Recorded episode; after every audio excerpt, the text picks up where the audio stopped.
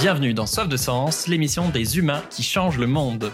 Chaque semaine, je reçois un invité écolo, féministe ou solidaire qui t'aide toi à incarner le changement. Chaque mois, je te fais découvrir un podcast engagé dans un épisode bonus, un podcast engagé que je kiffe en te diffusant un de ces épisodes. Et aujourd'hui, il s'agit du podcast Le féminisme expliqué à mon beauf. L'histoire, c'est Kaline qui est derrière ce podcast a un beau-frère, même plusieurs beaux-frères, mais notamment un. Euh, le mec a, réussi, il est beau, euh, marié, il a des enfants, euh, il est intelligent et haut placé, quoi. Enfin, il a du pouvoir d'entreprise. Et en fait, suite à quelques discussions, elle découvre qu'il est à la ramasse sur l'égalité femmes-hommes. spoiler, comme la majorité des mecs en fait, enfin comme moi il y a deux ans avant de m'intéresser à ce sujet, du style, oui mais quand même les filles elles mettent des jupes trop courtes ou ou MeToo, c'est bien, mais imagine demain, j'ai une ex qui porte plainte pour se venger parce que euh, je l'ai larguée. Euh, ça peut ruiner des vies. Euh, les millions de femmes violées, tu crois que leur vie, elle n'a pas été ruinée? Bref, elle me racontait au téléphone qu'il n'était pas méchant, mais juste ignorant, pardon, et curieux. Donc, elle a fait ce podcast pour lui et tous les mecs qui, tous les mecs bien, mais qui baignent dans le sexisme et qui sont sexistes sans s'en rendre compte. Et petit à petit, il a changé ah oui, c'est vrai que c'est toujours les filles qui débarrassent au repas de famille, c'est pas normal, etc. Euh, je vous ai dit, j'ai eu Aline au téléphone et j'ai trop aimé euh, son énergie. J'ai l'impression qu'on est meilleurs potes alors qu'on s'est jamais rencontrés. Elle a deux métiers, trois enfants, écrit trois livres et en plus, par-dessus ça, elle fait un podcast. Donc, même si elle se fout un peu trop de ma gueule dans son intro, euh, parce qu'elle aussi, elle a publié un épisode de moi euh, qu'elle a diffusé sur son podcast, euh, parce que je parle d'humains qui changent le monde, ce qui peut sembler pas très humble, qu'avant mes bouquins s'appelaient, enfin, s'appelle toujours changer le monde en deux heures, tout ça, tout ça. Enfin, c'est de bonne guerre. Mais bref, malgré cela, je vais passer l'éponge dessus parce que je l'aime beaucoup. Abonnez-vous au féminisme expliqué à mon beauf. franchement, elle le mérite grave. Et aujourd'hui, comme les épisodes d'Aline font que 5 minutes. Euh, ça se mange vraiment euh, comme un paquet de chips quoi. Du coup, je vous en ai je vous en ai mis quatre à la suite. Et donc, vous allez entendre ces quatre épisodes sur peux-tu être féministe de droite? Est-ce que le rock est une danse sexiste? Pourquoi les féministes sont agressives? Et enfin, est-ce que la galanterie c'est sexiste? Vraiment, j'adore ces choix de sujets sur des petits trucs du, du quotidien. Et je vous invite à aller voir les autres après ces épisodes. Il y en a sur le clito, sur l'écriture inclusive. Je vous laisse avec Aline du féminisme expliqué à mon beauf. Bonne écoute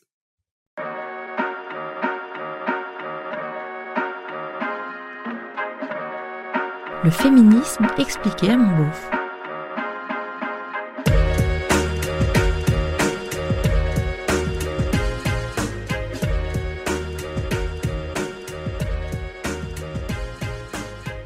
Est-ce qu'on peut être féministe de droite? Ouh, alors là, tu t'en doutes, c'est super touchy comme sujet, surtout à l'approche des élections. Bon, à vue de nez, on est d'accord, le féminisme, ça a plutôt l'air d'un truc de gaucho, de gauchette, de gaucha, je sais pas. Pourtant, à droite, certaines voix s'élèvent pour se réclamer aussi du féminisme. Est-ce qu'on peut décemment les envoyer bouler et considérer que leur positionnement n'est pas légitime, que c'est du populisme? Ce serait pas un peu condescendant, pas très solidaire, pas très soror? On va être clair tout de suite, je viens moi-même d'une famille de droite et j'ai plutôt eu tendance au cours de ma vie à chercher mes réponses très très à gauche. Et pourtant j'adore ma famille. Et avec ce podcast, j'essaie de m'adresser à des mecs de droite. Bon, c'est un peu le bordel, ça commence bien, je suis d'accord. Pour essayer de répondre quand même, ce qu'on nous a appris à faire en philo, euh, des études de gauchistes, on est d'accord, c'est d'abord essayer de bien comprendre le sujet. Et là c'est chaud parce que dans la question peut-on être féministe de droite, faudrait déjà essayer de définir le féminisme et de définir ce qu'est la droite. Or, pour les deux termes, il y a plusieurs réponses possibles, ce qui fait un paquet de combinaisons envisageables pour y répondre. Rien que de penser à simplifier tout ça, j'ai envie de retourner regarder Toy Boy sur Netflix, qui sollicite beaucoup moins mon esprit et beaucoup plus d'autres parties de mon corps. Alors déjà, je te propose qu'on considère que le féminisme, c'est vouloir l'égalité entre hommes et femmes. Même salaire, même possibilité de carrière, répartition égale des tâches ménagères, disparition des violences machistes, féminicide, viol, etc. Bon, évidemment, j'ai réussi à tenir la jambe depuis une vingtaine d'épisodes, donc il est clair que le féminisme est un concept rempli de mille et une nuances, de divergences de vues plus ou moins radicales, de perceptions et de variantes, mais on va s'en tenir à ça. Pour la droite, c'est pas plus facile à définir, j'ai du mal à l'expliquer à mes enfants. Bon, sans hésitation, on ne peut pas être féministe et réac, c'est-à-dire qu'une droite contre le droit à l'IVG, le mariage pour tous et le congé paternité, une droite favorable à la femme à la maison, vouée à son foyer, et l'homme à son travail, voué à subvenir aux besoins de sa famille, ne peut pas être féministe. Là, il n'y a pas débat. Mais pour la nouvelle droite, celle de Macron pour ne citer personne, la droite favorable aux évolutions de la société, celle qui n'est plus de droite que d'un point de vue économique, c'est là que ça se corse. Parce que là, la question devient est-ce que je peux être favorable à l'égalité entre les hommes et les femmes et libéral économiquement? Donc plutôt privé que public, plutôt loi du marché qu'interventionnisme, plutôt relance de la consommation que décroissance, plutôt monopoly que les mystères de Pékin, plutôt whisky que pétard, enfin bon, j'arrête. A priori, ça pose pas de problème.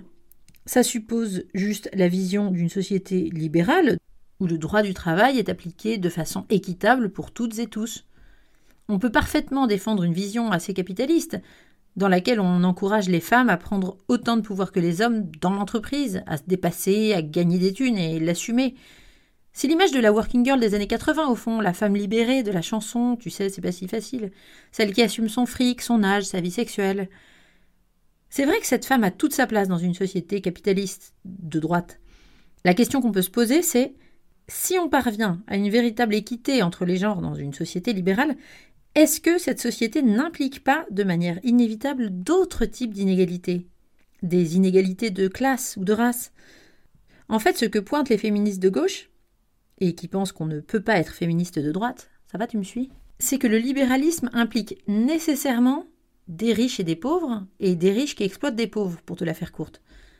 Or, elles estiment que, 1.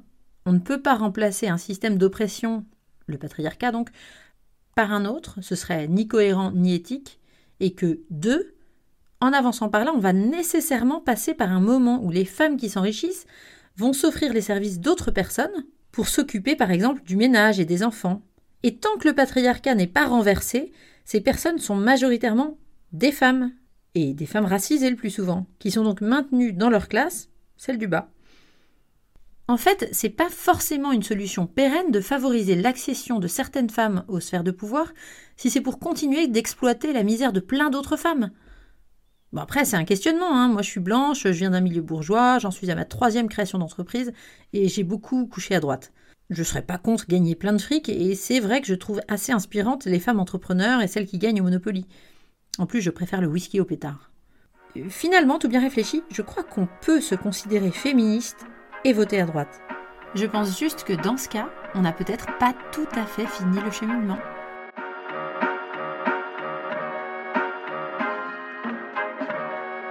Le féminisme expliqué à mon beauf.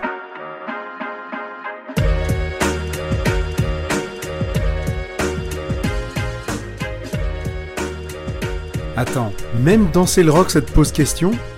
Tu te foutrais pas un peu de nous là quand même? Écoute, on va être clair dès le départ, tout me pose question.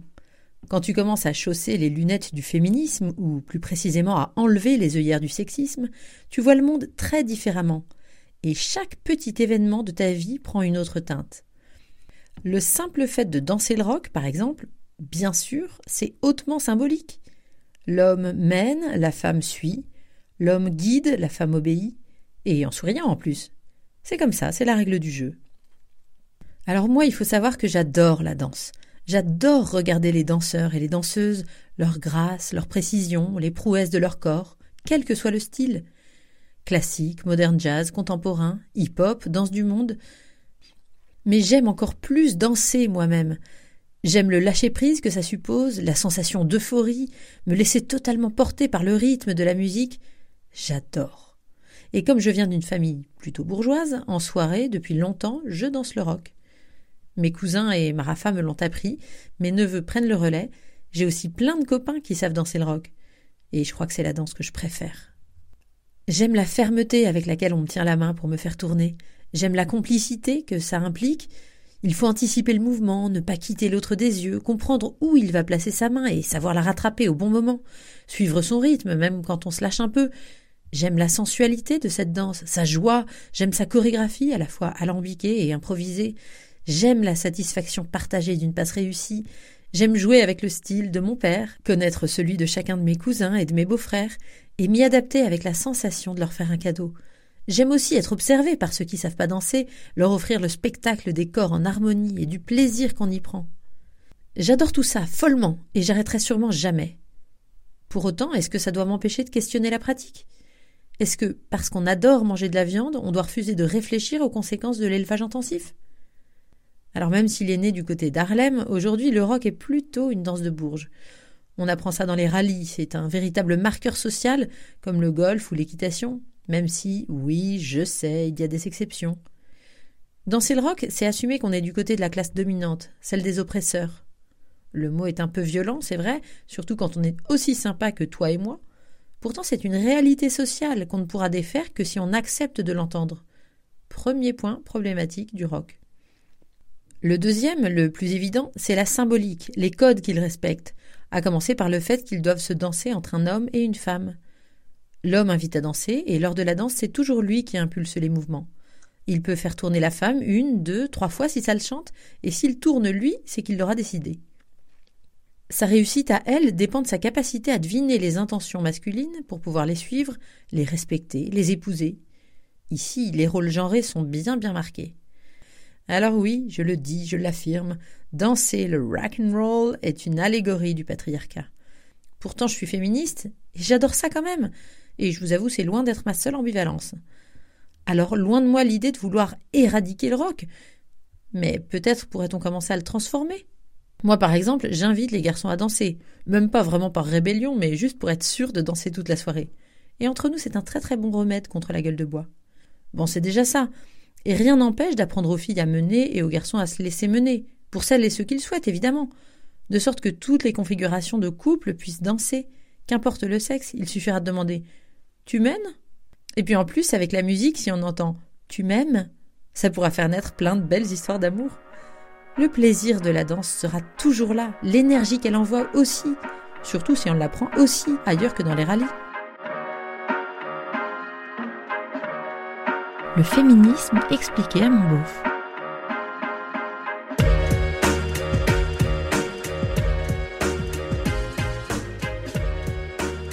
Pourquoi les féministes sont agressives et même violentes? C'est contre-productif, on pourrait échanger sereinement, non? Pour commencer, une petite réflexion. C'est cadeau, je te laisse y réfléchir. On reproche souvent aux féministes d'être agressives, mais le machisme tue pour de vrai, lui. Bon, maintenant pour te répondre, en toute sérénité, si moi je te demande pourquoi les hommes sont agressifs et violents, tu me répondras sans doute Pas tous les hommes, not all men. Moi je peux discuter sereinement avec toi, alors fais pas de généralité s'il te plaît. Donc, premier point, toutes les féministes non plus ne sont pas agressives et violentes. Maintenant, je te l'accorde volontiers, il y a beaucoup de colère dans le féminisme. Je crois même que le féminisme est né de la colère. Et ça n'est pas un crime, c'est le cas de nombreux mouvements sociaux. Cette colère est issue d'un sentiment d'injustice, d'humiliation, et elle me semble parfaitement légitime. Mais alors est-ce qu'on est obligé? Est-ce qu'il est nécessaire de transformer cette colère en un discours posé, construit, serein pour pouvoir faire avancer la cause? Cette partie du féminisme, cette façon d'être féministe, elle existe déjà, et elle continue d'avancer pour preuve les milliers de livres et d'essais qui traitent de questions féministes. Donc cette colère, bien sûr, elle a su se transformer en réflexion posée, en recherche, en études et en chiffres. Parfois même, pour certaines personnes, elle s'est complètement apaisée pour n'être plus que discussion sereine. Bon, ceci étant dit, je te l'accorde, il existe encore beaucoup de féministes très très en colère, et donc un peu agressives, et même, oui, parfois violentes. Pourquoi elles le sont? Il y a des tonnes de raisons. Cette agressivité, cette colère, elle vient d'abord, je crois, d'un vécu à la fois personnel et collectif. Celui de milliers de femmes qui, comme moi, comme ta sœur, comme ta mère, comme ta femme, comme ta fille, se sont déjà fait emmerder par des hommes. Et derrière l'élégance du mot emmerder se cachent de nombreuses possibilités. Des mots au cul, des viols, des attouchements, du mépris, de la condescendance, de la violence, des paroles coupées, des promotions pas obtenues, des regards libidineux, de l'humour douteux, un paquet de comportements qui, tout au long de notre vie, nous fait bien comprendre qu'on n'aura jamais autant de valeur qu'un homme. Pire, qu'on sera toujours à la merci des hommes. C'est comme ça, c'est structurel. Certaines s'en foutent, ou l'intègrent, le dépassent, s'en servent même pour devenir plus fortes, plus combatives et acquérir une puissance particulière, mais en restant dans les règles établies par le patriarcat. En fait, elles jouent avec la domination masculine pour s'en servir. C'est ingénieux et c'est humain. D'autres ne le voient même pas. Elles n'en veulent à personne et reproduisent le schéma sans le questionner. pratique. Et pour toutes celles qui s'en rendent compte, ben, je crois qu'on peut concevoir que ça les agace un chouïa, non? Moi, souvent, malgré mon ton charmant, je bouillonne à l'intérieur et je suis ravie que d'autres aient le courage d'exploser. Pour être franche, quand on commence à percevoir tous ces dysfonctionnements, à comprendre comment la société est construite, à regarder cette société d'un point de vue féministe, c'est difficile de voir autre chose. Et à ce moment-là, cette colère, c'est vraiment difficile de la calmer. Toi, en tant qu'homme hétérosexuel, imagine un monde dominé par les homosexuels, par exemple. Un monde où être straight comme toi ne serait pas la norme. Et imagine que dans ce monde-là, régulièrement, des mecs te matent de haut en bas, te mettent une claque sur les fesses, se moquent de ta virilité de cow-boy, de ta façon de marcher, de tes poils sur le torse, tous les jours. Et imagine que tout le monde, même ta femme, même tes proches, trouvent ça normal. C'est un cauchemar. Toi, tu as beau te débattre, expliquer, crier, hurler que c'est anormal d'être traité comme ça, d'être humilié pour ce que tu es, d'être rabaissé parce que tu es né comme ça. Tout le monde s'en fout. On te répond Eh oh, du calme, allons, t'as pas d'humour. T'exagères, tu vois le mal partout. Puis t'as qu'à te faire épiler le torse aussi, tu cherches un peu. Bon, franchement, on pourrait avoir une discussion sereine deux minutes. Arrête de t'énerver, c'est contre-productif là, tu joues contre ton camp. Mais peut-être que là, toi aussi, tu serais en colère, et peut-être même que tu rencontrerais d'autres hommes qui vivent la même chose. Alors tu te sentirais moins seul, tu te dirais que ce que tu vis est vrai, que ça n'est pas normal, que tu n'es pas fou, alors tu te mettrais à militer pour changer les comportements, pour que tes enfants vivent dans un monde où ils ne seraient pas humiliés gratos. Tu le ferais peut-être même avec une certaine véhémence, une certaine agressivité, une certaine violence, qui sait? Et quand on te demanderait pourquoi cette violence, tu expliquerais que quand rien d'autre ne marche, quand les évolutions mettent 30, 40, 50 ans à arriver, quand les parlementations légales décidées par un pouvoir qui ne comprend même pas ce que tu vis ne donnent rien, on a peut-être besoin d'une bonne révolution. Tu auras peut-être même envie de montrer ta bite en étendard lors d'actions coup de poing, comme aujourd'hui les seins des fémènes. Et moi, promis, ce jour-là, je te donnerai ma bénédiction. Le féminisme expliqué à mon beauf.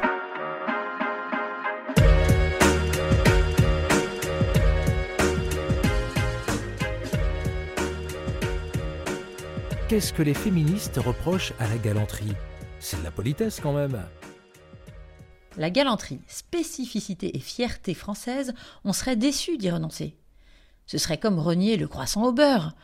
Ailleurs, on appelle ça se comporter en gentleman, et partout, c'est une qualité très appréciée.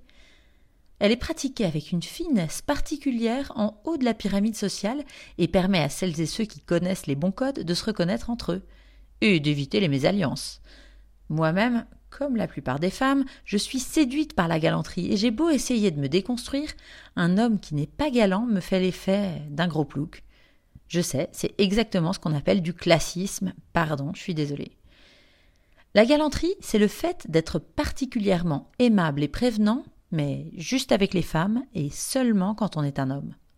Alors c'est vrai qu'on peut se demander pourquoi, nous qui nous plaignons d'être si mal considérés à longueur de pamphlets féministes, nous jetons la pierre à ceux qui ont la délicatesse de bien nous traiter, enfin, de porter nos valises, nous tenir la porte, nous offrir un resto.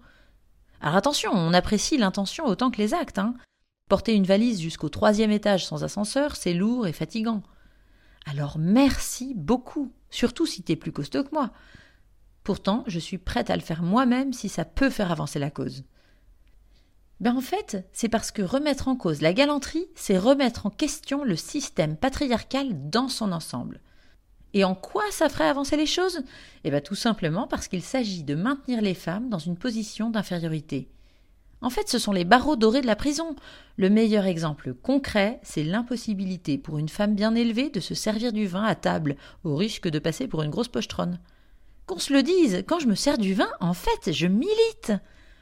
Entourer les femmes d'attention, c'est les rendre dépendantes, redevables et propager l'idée, chez les femmes comme chez les hommes, qu'elles ne peuvent pas faire grand-chose toutes seules. C'est façonner les garçons et les filles dans des codes de conduite qui les obligent ou les empêchent.